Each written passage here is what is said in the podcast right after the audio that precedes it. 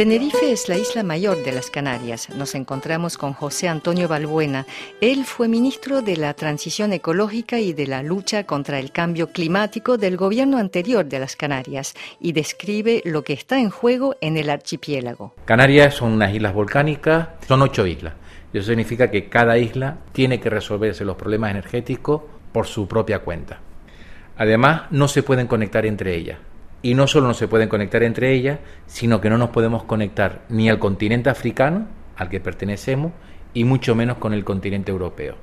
Estos son elementos que juegan en contra de la penetración de las renovables.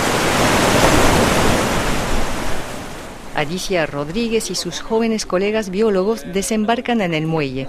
Hace varias semanas que estudian la presencia de mamíferos marinos al este de Tenerife. El gobierno en Canarias está proponiendo un desarrollo de la energía eólica a gran escala. Entonces, en todas las islas se han designado áreas con potencial desarrollo de la eólica marina. Y en esta zona, en el este de Tenerife, tenemos una zona designada muy grande, muy amplia, donde potencialmente se podría desarrollar la eólica marina. Para nosotros esto es una preocupación porque Canarias es un sitio donde tenemos más de 30 especies de cetáceos, es uno de los sitios de Europa con mayor presencia de cetáceos y la eólica marina es conocida en otras partes del mundo por impactar en los cetáceos. Cuando se plantea un proyecto necesita presentar un estudio de impacto ambiental.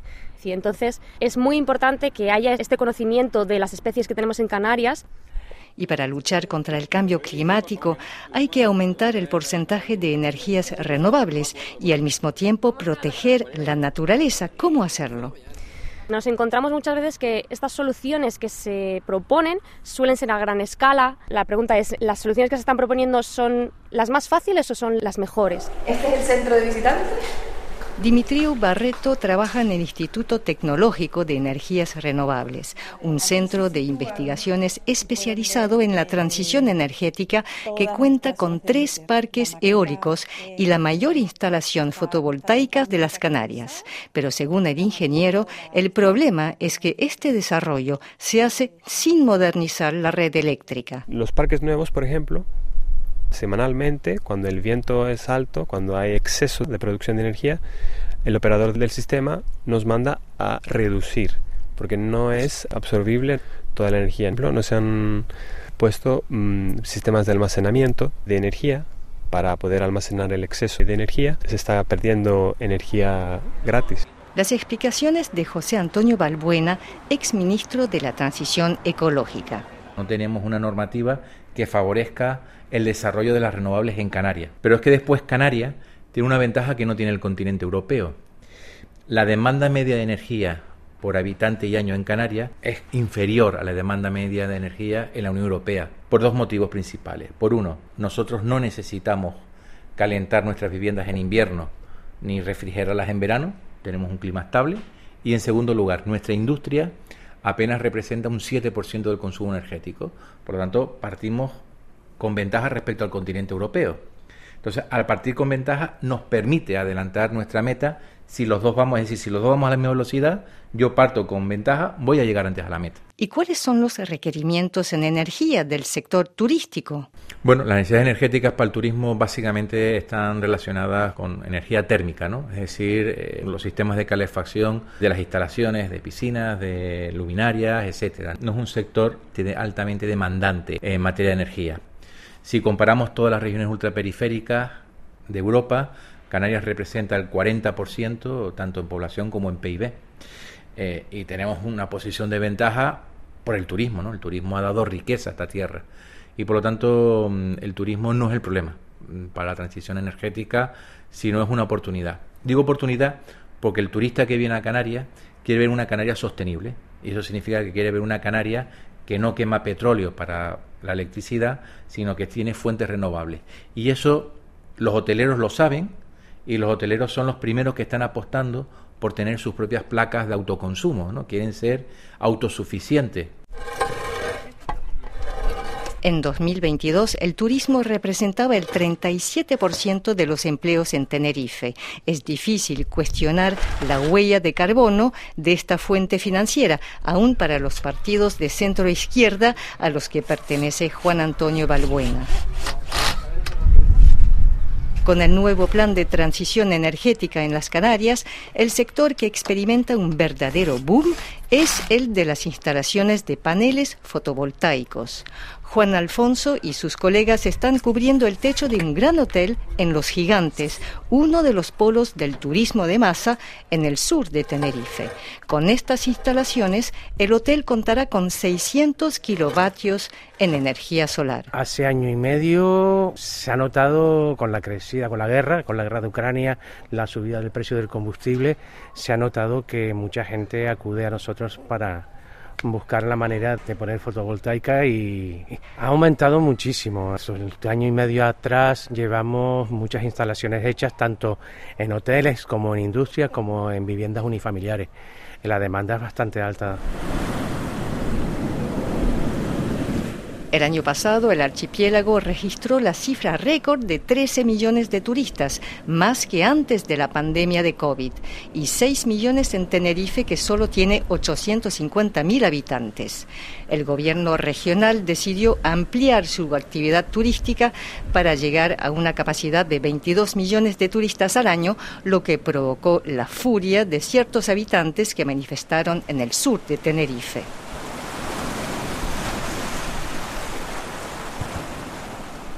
Entre todas las islas del archipiélago de las Canarias, el hierro es la más avanzada para la transición energética.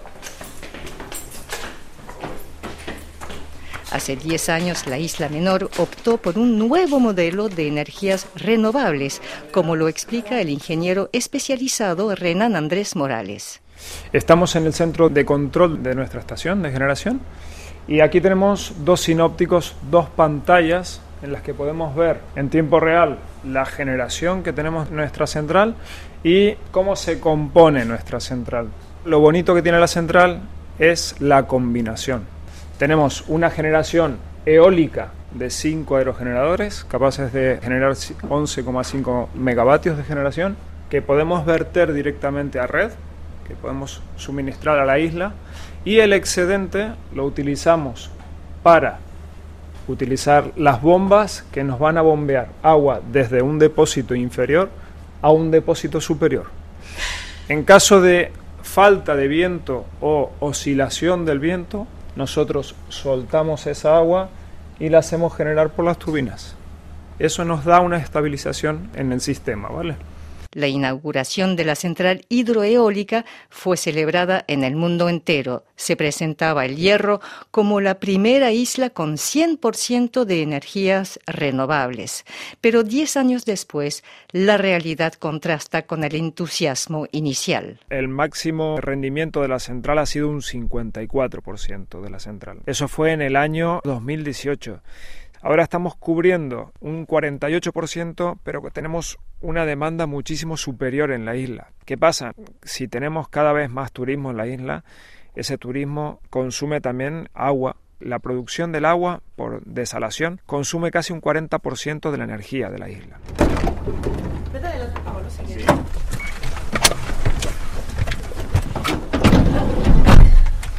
Vamos a la sala de turbinas.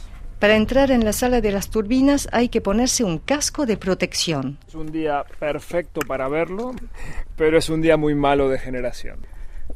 Normalmente eh, la sala está cerrada y hay mucho ruido, pero hoy, hoy no. Adelante. Hoy está la central totalmente parada, no tenemos nada de viento, tenemos toda el agua en el depósito inferior, entonces no estamos generando. ¿Y cuántos días puede aguantar sin viento? Nosotros tenemos alrededor de 290 megavatios de acumulación. Entonces, dependiendo de la demanda de la isla, al igual que una batería de un coche, si estamos usando mucho de esa batería, nos va a durar menos que si hacemos un uso más correcto de la energía. Tenemos una, una media de demanda de 6, 6,5 megavatios podemos estar alrededor de cuatro días con esa demanda. La construcción de esta central hidroeólica costó unos 83 millones de euros, una parte financiada con fondos de la Unión Europea. El principal beneficio es el ahorro de combustible ¿no? que estamos teniendo en la isla. Con eso, una reducción de las emisiones de CO2. Reducimos más de 7.000 toneladas de diésel en el último año y 20.000 toneladas de CO2. Ese es el principal beneficio de esta central.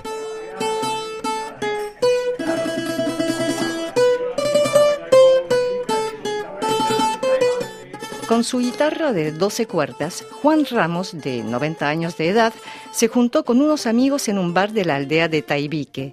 Él no ve con buenos ojos el costo de esta instalación, ni la empresa Gorona del Viento que se encarga de la gestión.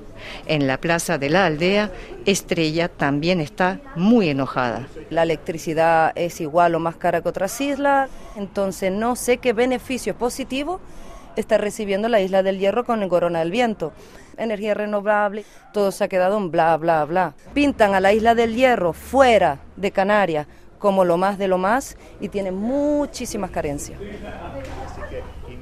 El costo de la electricidad es lo que los 6.000 habitantes del Hierro reprochan a la empresa Corona del Viento y las autoridades locales en teoría no pueden bajar los precios que fija el gobierno de Madrid.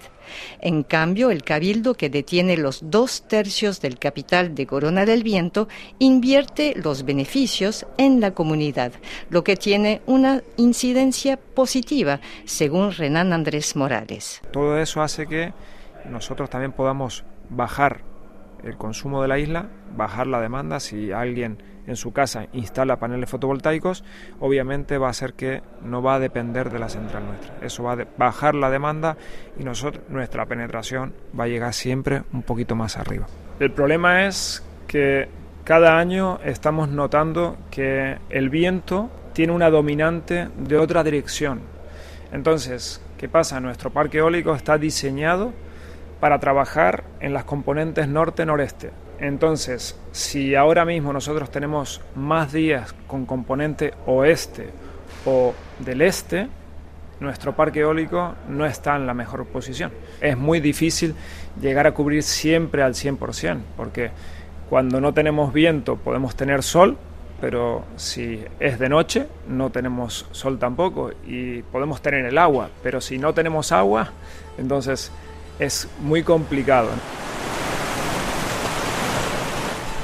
En el hierro, el cambio climático ya está afectando los sistemas de energías renovables. La central hidroeólica de Gorona del Viento se quedó sin viento durante 10 días, sin alicio. Este viento que era, como el sol, el mar y sus volcanes, la característica mayor de las Islas Canarias.